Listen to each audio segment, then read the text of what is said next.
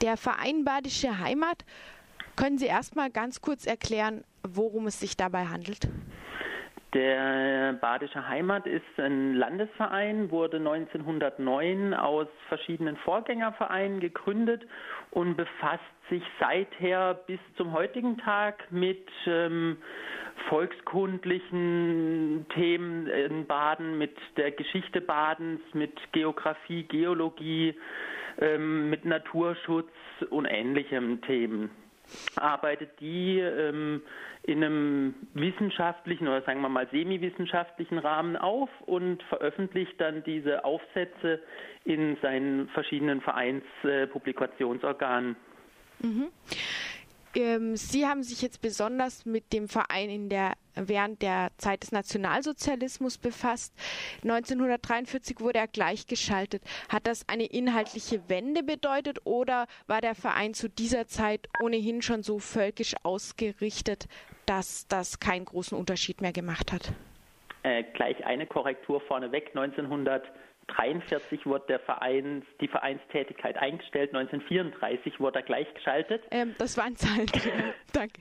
Ja. Ähm, 1904, also 1933 mit der Machtübernahme der Nationalsozialisten ähm, befasst sich der Verein erstmals natürlich auch mit, der, mit dem Regierungswechsel in Deutschland. Zu dem Zeitpunkt ist er ähm, eher optimistisch eingestellt, weil ähm, gerade politisch und programmatisch doch sehr viele ähm, Übereinstimmungen zwischen Verein und dem neuen Regime bestehen. Gerade, also beide vertreten so eine ja, so ein bisschen überhöhte Naturromantik, so ein idealisierendes ländliche Leben. Und ähm, von dem her ist da am Anfang zunächst äh, eher eine große Übereinstimmung, denn äh, ein, ein Aufschrei des Entsetzens, möchte ich jetzt mal sagen, bei dem Verein festzustellen. Mhm. Also eine große Übereinstimmung, sagen Sie. Worin hat sich das zum Beispiel ausgedrückt? In was für Thematiken, die dann der Verein behandelt hat? Naja, der Verein hat sich ja ähm, unter anderem stark für äh, Volks- und Brauchtum äh, interessiert, hat sich ähm, für äh, badische, ich sage jetzt mal, Traditionen und Ähnliches stark gemacht. Und äh, gerade dieses, diese, diese, dieser Fokus auf Volkstum und Brauchtum, ähm, auf ein, ähm, ja, ein, ein romantisiertes äh, Leben auf dem Land, das äh, sowohl Verein als auch Nationalsozialismus so ein bisschen als ähm, positiven Gegenpol gesehen hat zu, einem, zu einer zunehmenden Urbanisierung durch die Industrialisierung in, im frühen 20. Jahrhundert. Ähm, das war eine, eine Übereinstimmung, die äh, gerade bei der badischen Heimat dann auch äh, auf äh, große Freude dann gestoßen ist, dass man da sich ähm, glaubte, jetzt noch stärker entfalten zu können, da man jetzt endlich eine Regierung hat, die genau diese Ziele auch unterstützt. Mhm. Als eine relativ bekannte Person steht für diese Linie im Verein wohl der Geschäftsführer und Schriftleiter und Gründungsmitglied Hermann Iris Busse, auch Heimatschriftsteller. Ähm, hat er diese mh, mm, zweifelhafte Rolle des Vereins in dieser Zeit vorangetrieben oder wie war seine Rolle? Äh, vorangetrieben. Doch, ja, kann man so sagen. Also äh, Hermann Eris Busse ist nach allem, was ich jetzt bis jetzt über ihn herausarbeiten konnte, für mich so ein, ein, ein, ein klassischer Opportunist, möchte ich mal sagen.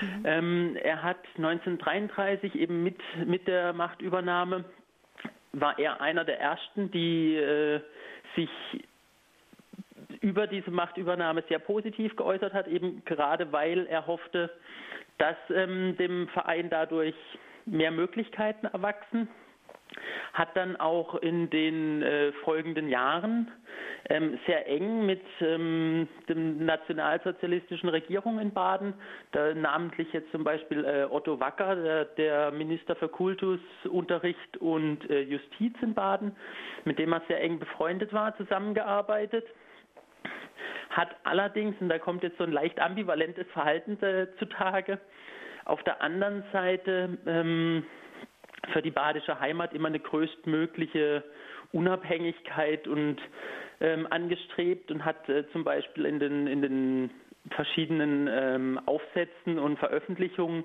immer größten Wert darauf gelegt, dass keine national, also klassisch nationalsozialistischen Parolen oder jetzt äh, ganz klassisch zum Beispiel auch das Hakenkreuz im, im Impressum oder sowas nirgends auftaucht.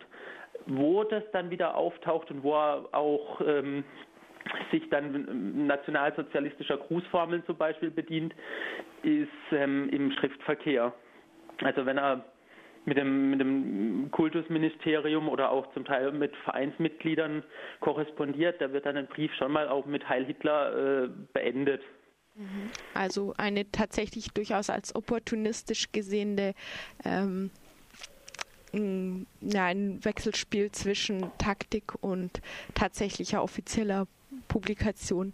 Ja. Ähm, also er wurde dann auch äh, konsequenterweise einerseits ähm, zunächst Ende der 30er, glaube ich, von der NSDAP als unzuverlässig eingestuft, dann mit Ende des Ersten Weltkrieges auch erstmal wieder als äh, Mittäter von den Alliierten eingestuft, nur um dann wieder zwei Jahre später ähm, wieder freigesprochen zu werden und nur so als Mitläufer.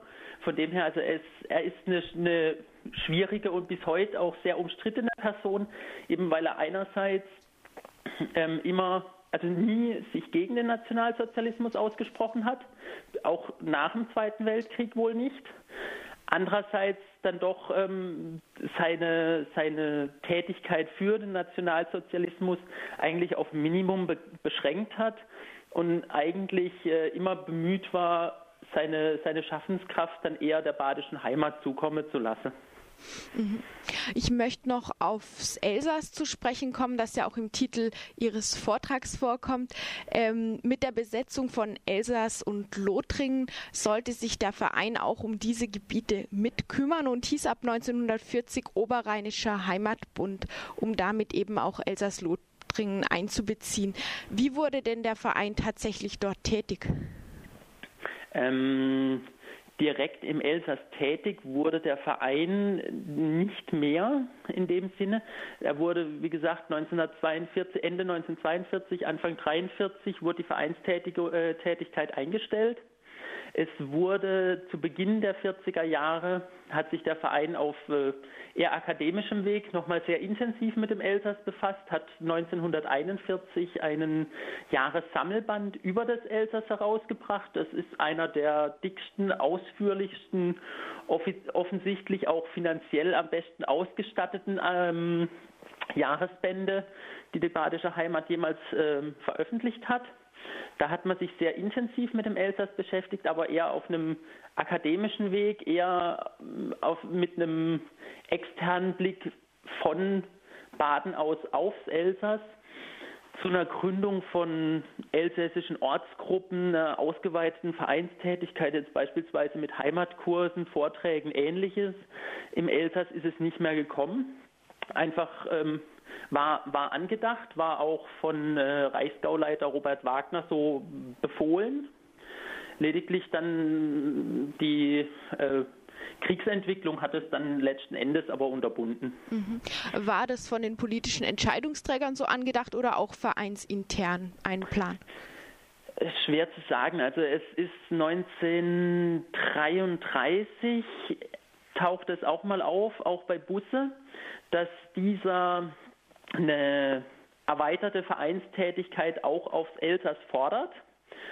Das ist allerdings eine Forderung, die dann eigentlich nicht mehr auftaucht und wird dann letzten Endes erst wieder 1940 tatsächlich dann äh, von oben dem Verein nahegelegt, sagen wir mal, mhm.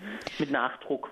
Also könnte man daraus schließen, dass ähm, womöglich die Hoffnung über so eine lokale, vielleicht auch vom gemeinsamen Dialekt, von gemeinsamen Traditionen gestützte Identität zu einer mh, eben solchen traditionsbasierten Vergrößerung des Dritten Reiches auch die auch von der Bevölkerung gestützt wird, dass so etwas funktionieren könnte, ähm, das hat sich nicht bewahrheitet. Ja, also die, der Wunsch von einer Rückkehr des Elsass ins Deutsche Reich und auch gerade ähm, von einer engen badisch-elsässischen Beziehung, weil es ja ein, ein, äh, gemeinsamer alemannischer Kulturraum, sagen wir mal, äh, darstellte, ähm, der, den gab es schon bei der Badischen Heimat 1920, also direkt nach dem Ersten Weltkrieg und nach dem äh, Verlust des Elsasses für das Deutsche Reich. Da hat es der damalige Schriftführer Max Wingeroth schon zum Ausdruck gebracht. Die ähnliche, wie gesagt, dann in ähnlicher Form hat es dann Hermann Eris Busse 1933 äh, zum Ausdruck gebracht.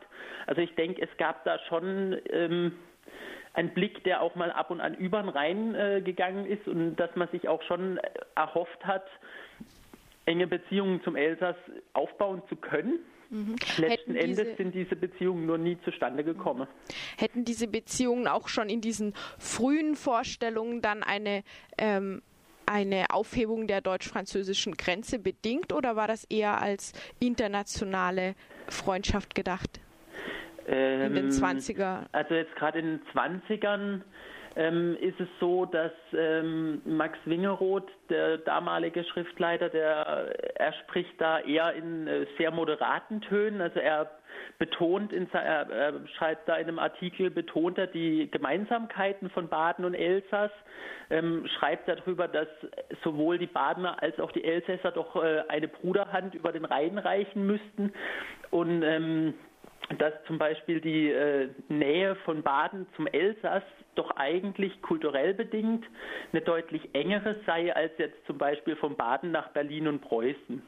Also ist, ist schwer zu, also es, es ist schwer zu sagen, ob er jetzt damals schon gehofft hat, dass dann das Elsass wieder zurück ins Deutsche Reich kommt mm, oder beziehungsweise dann in die Weimarer Republik, was äh, vermute jetzt einfach mal, aber das ist reine Spekulation, er sich schon so erhofft hat. Mhm.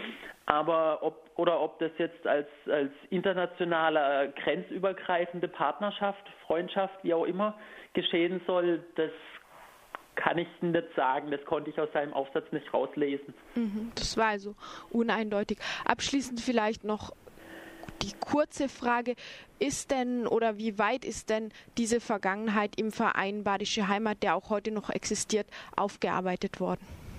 Ähm, der Verein hat äh, zwei größere Vereinschroniken veröffentlicht. Das war einmal zum äh, 75-jährigen Vereinsjubiläum 1984 und jetzt eine zweite 2009 zum 100-jährigen Vereinsjubiläum. 1984 hat ähm, wurde das Thema des, äh, wurde es natürlich thematisiert, äh, die Rolle des Vereins im Dritten Reich. Ähm, deutlicher thematisiert, ausführlicher wurde es dann 2009 von Kurt Hochstuhl, der ähm, dann doch einen sehr, auch einen sehr kritischen Umgang damit ähm, pflegte und äh, sich durchaus, also der Verein ist sich da zumindest was seine Veröffentlichungen in seiner Chronik äh, rückschließen lässt, durchaus seiner etwas fragwürdigen Rolle bewusst.